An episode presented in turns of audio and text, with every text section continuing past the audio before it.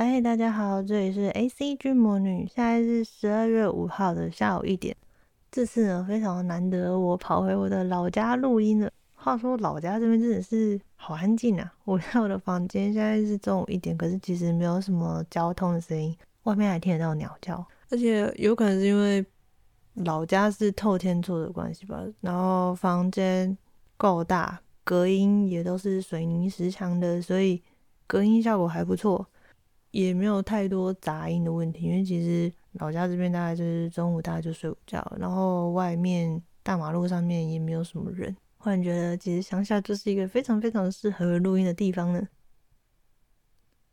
而且因为是在我自己房间录音的关系，我就会看到自己以前买的很多漫画书啊，或者是一些周刊等等，就觉得录起来特别有回到以前的感觉。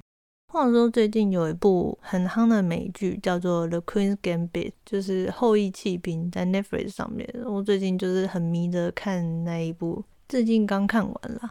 然后会很沉浸在那一部的剧情里面。这一部是在讲西洋棋棋后的一个故事。嗯，这个西洋棋棋后它叫 Base Harmon。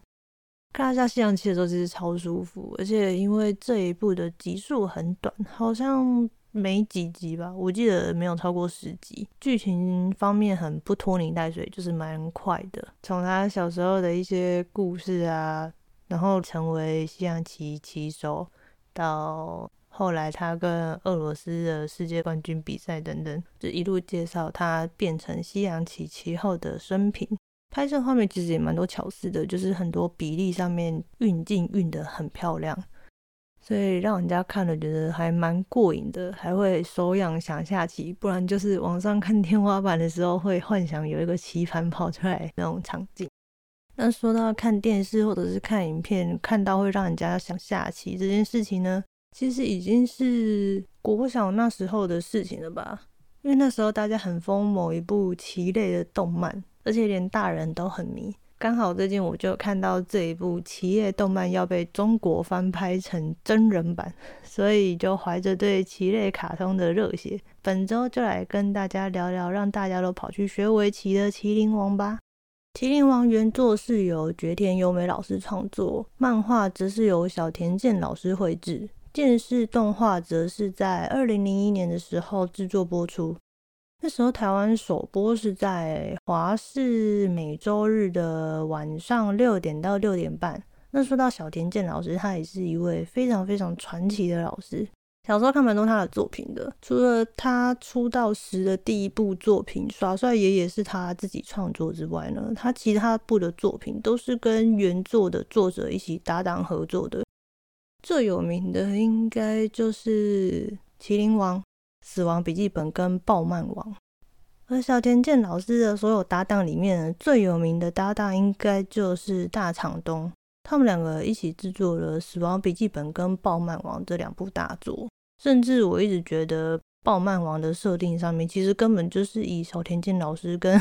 大场东老师他们两个的一些生平，或者是他们实际上遇到的事情来作为剧情的架构。以后有机会的话，再来聊这两部大作吧。那小田健老师的画风跟内容呢，他其实就是比较写实细腻派的。如果有看漫画的朋友们，你们仔细去看的话，他会发现他的场景或者是人物刻画方面，他的线条都会比较细腻一些。然后因为我小时候啊，就是可能因为那时候年纪比较小，所以常常会觉得那样的笔触跟线条很硬。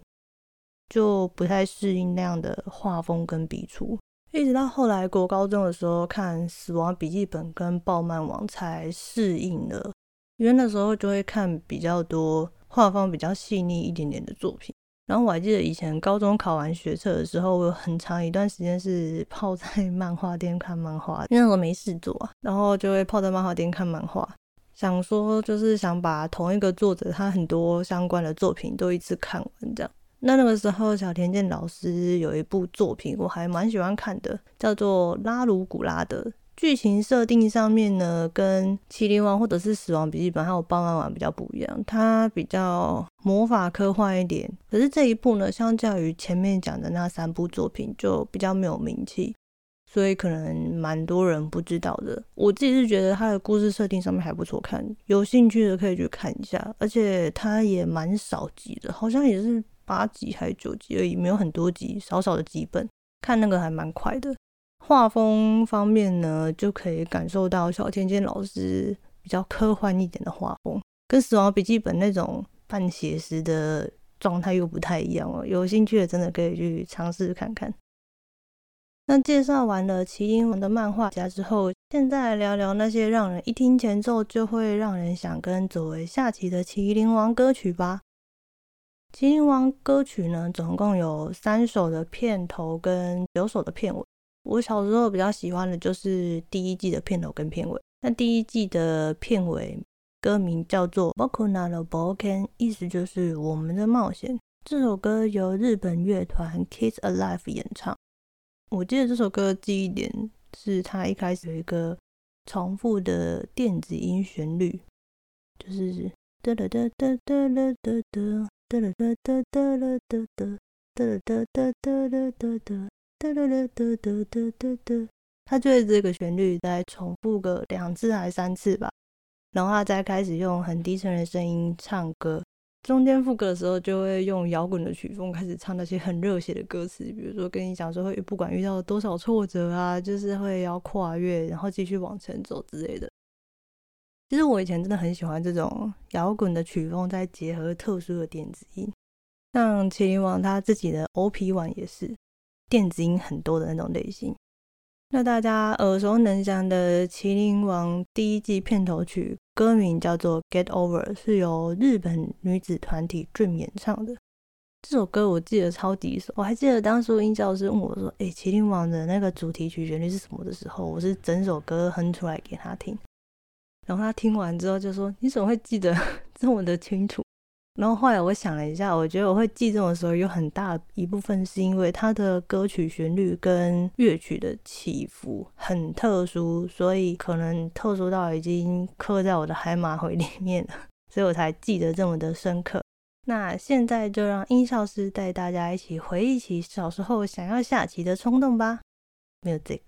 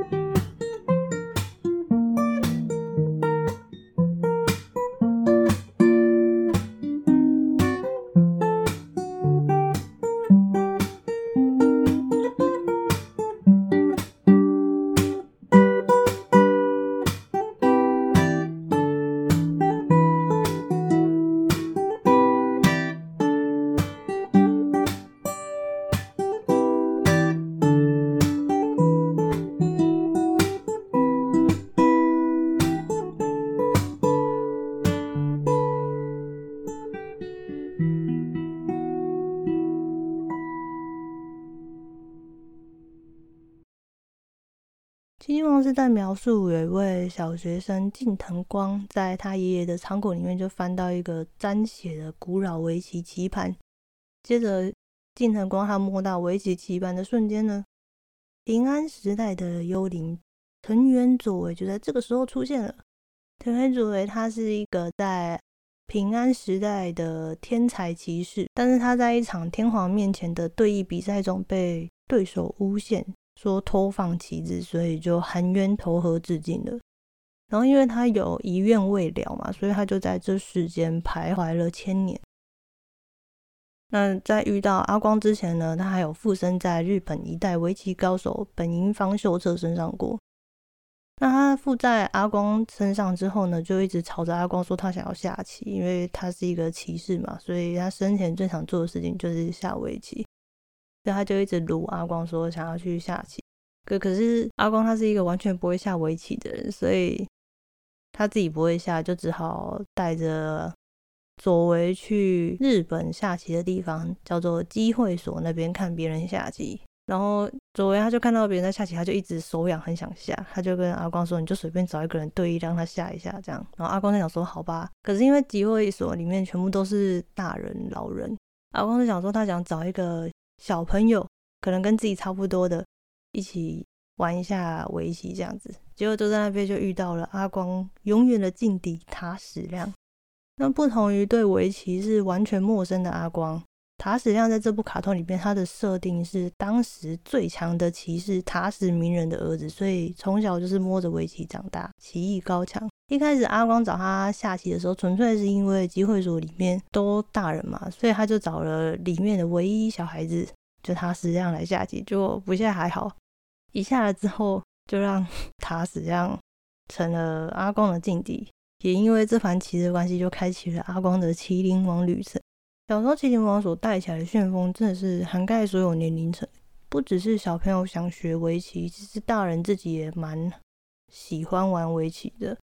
而且爸妈其实也很难得的会支持小朋友去学习卡通里面的内容。我还记得那时候有很多围棋班会打广告，说什么学围棋可以提升小朋友的智力啊、逻辑推理能力之类的。那那段时间，全台湾开了超多围棋补习班。爸妈们也是趋之若鹜的，都送小朋友去学围棋。我记得我堂弟也有去上了，不过好像学一下下之后就没有再学了。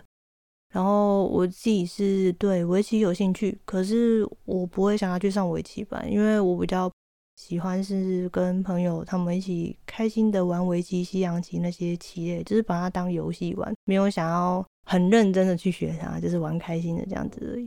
然后那时候我还记得大家都很喜欢塔矢亮，因为他是天才嘛。然后下棋的时候也蛮帅的，个性也是蛮多人会喜欢的那一种。然后最近我就想到，大家很常拿他来做梗图，就是他跟《神隐少女》里面的那个白龙，大家都说就是两个根本是一模模一样样。那时候看到之后就觉得，原本我可能还没有觉得他们那么像，他们做梗图摆在一起之后就变得超像，真的超好笑。然后我小时候其实对于《麒麟王》里面的主角们没有到特别偏好是谁，就是很纯粹的看《麒麟王》这部卡通而已。如果真的要说喜欢谁的话，可能就佐为吧，因为他是特殊的存在，然后又很搞笑，脑袋又蛮好的，然后他也会常常会帮助阿光很多事情。我记得最后看结局的时候，我哭得要死。再过来就是对于阿光这个名字，这个名字呢，在我们家有一个小小的巧合，就是因为我的小姨丈他名字里面有“光”这个字，所以我阿光阿嬷跟我阿姨他们都会叫我小姨丈叫阿光。再加上他自己也蛮喜欢看《棋灵王》的，我还记得小时候去他房间里面的时候，他有整套的《棋灵王》哦，超级酷，可见他对《棋灵王》有多么的喜欢。然后我还记得他自己也蛮开心，跟近藤光有一样的绰号。那《麒麟王》呢，除了动画跟漫画之外，其实还有出小说跟围棋教学书之类的。甚至我最近看到中国居然做了《麒麟王》真人版的电视剧，我看了真的快晕倒，因为那个海报跟剧照啊，大家有空去 Google 一下就知道那个佐为多可怕了。崩坏到一个极致诶，人家是唯美系的幽灵，可是中国版的就把佐为弄得跟东方不败一样，我都想说，哦，我快要看不下去了，不要坏了我的童年好吗？我来看了，我想看哦，七集还是八集？他头两集基本上就跟《棋灵王》漫画没有什么太大的差别，只是他的时间轴拉得很奇怪而已。然后他们近藤光的人设超级屁，屁到受不了，屁到我跟音效师都看不下去。那塔矢亮的人设呢，就相较之下比较正常一点点。再过来就是塔矢鸣人的扮演者，我跟音效师看到的时候都想说，这是隔壁大叔吧？就是他没有塔矢鸣人的那个气势在，就是塔矢鸣人好没有第一棋圣的那种威严。超级像隔壁的大叔，那再过来就是旭方哦，看到这边的旭方，我真的快哭出来了。真人版里面的旭方呢，他的个性超级油条，跟我原本认知的旭方老师个性差超级大。所以对于真人版的麒麟王呢，我忽然看一看，就觉得佐为的妆可能还好，我接受度很高。反而我不能接受的是这些人设。对于有想要去看的听众们呢，可能要先做一下心理准备。如果你是抱持着他是依据麒麟王的剧情去做原著改编，没有改动太多的心理建设去看的话，你可能会很失望。然后对于每一个角色的人设可能会非常的崩溃，然后对于剧情可能也会觉得这个剧情走向跟原本的《麒麟王》差异很大。那如果对于《麒麟王》的真人版其实一开始没有太多预设立场的话，你可以去尝试看一下，你可能会发现它的那个剧情啊，就是颠覆你对《麒麟王》的一些观念之类的。所以基本上呢。可看可不看，只是看之前那个心态真的要先调整一下，不然那个期待真的会落空。不过我要称赞制作团队的一点，就是他们还蛮用心的啦，在歌曲方面，就是他们真的去找了我前面介绍的那一首第一季片尾曲来当做真人版电视剧的片尾曲，只是它翻成中文版而已。听到那个重复的旋律响起来的时候，还是会觉得哦。有以前看《麒麟王》的感觉。那如果想要回忆《麒麟王》动画的呢，也可以去巴哈姆特动画风上面观看。他们最近跟木棉花其实取得了好多以前卡通的版权哦，就是陆陆续续的上还有更新。其实看到这就非常的开心，希望之后有更多怀旧的卡通可以在巴哈姆特动画风或者是木棉花上面看到。好啦，本周的主题就先到这边。接着进入本周的 ACG News Time。首先是夏目友人帐的电影版《幻食与可疑的访客》，预计要在二零二一年，也就是明年的二月二十六号全台上映喽。如果喜欢猫咪老师的，可以先把那天记下来去看首映。再过来就是有一本漫画叫做《突然降临的埃及神》，从十二月四号开始要正式在台上市了。这部作品是由尤卡老师创作，那它里面就是把埃及的神画得很可爱又呆萌，每次看都觉得很疗愈。之前就有在追他画的一些小插图了，所以这次看到他画的漫画要在台湾上市的时候，就蛮兴奋的。那喜欢埃及神的也可以去入手一本哦。然后在游戏方面呢，我最近在看一些资讯的时候，就发现了一个新大陆，就是原来哆啦 A 梦它有超多游戏的。我原本还以为就是一些日常对话型的游戏，或者是像之前那个大熊的农场牧语之类的游戏，结果没想到他明年就要出多人派对游戏了，叫做《大熊的宇宙小战争》，在 Switch 平台上面。我看他的一些相关照片跟影片是有点像马里奥派对那样，可是他玩的方式就是可以四个人一起开坦克或者是其他的东西，然后一起比赛之类的，感觉蛮酷的。那他这次会出这个派对游戏，好像是搭配明年出电影版的关系吧。然后我因为看到这个资讯的关系呢，我就去找一下。哆啦 A 梦到底有多少游戏可以玩？就不找还好，一找就发现哦，它真的超多游戏可以玩，而且出很多其实是在 NS 上面。有机会我再去找来玩玩看好了，因为小时候我们家的小朋友都蛮喜欢看哆啦 A 梦的。哆啦 A 梦这集呢，也是希望之后有机会会讲一集，这集应该也会讲蛮久。我们家真的是始终的哆啦 A 梦爱好者，从我幼稚园一路看到我。国中了还在看吧，看了六七年。好，最后是 Q&A 时间。之前在 Podcast 的脸书社团里面，就是有贴上一次《名侦探柯南》那一集的宣传贴文嘛。脸书社团里面就有人在下面回复我说：“魔法正天使跟万花筒之心。”我看到的时候超惊讶的，因为我小时候有看过，只是我长大之后真的是忘记了，一直到他贴出这两个名字之后，我才想起来说，哦，对，还有这两部，谢谢你有唤起我的回忆。好了，这礼拜就先这样吧，加呢，See you next time。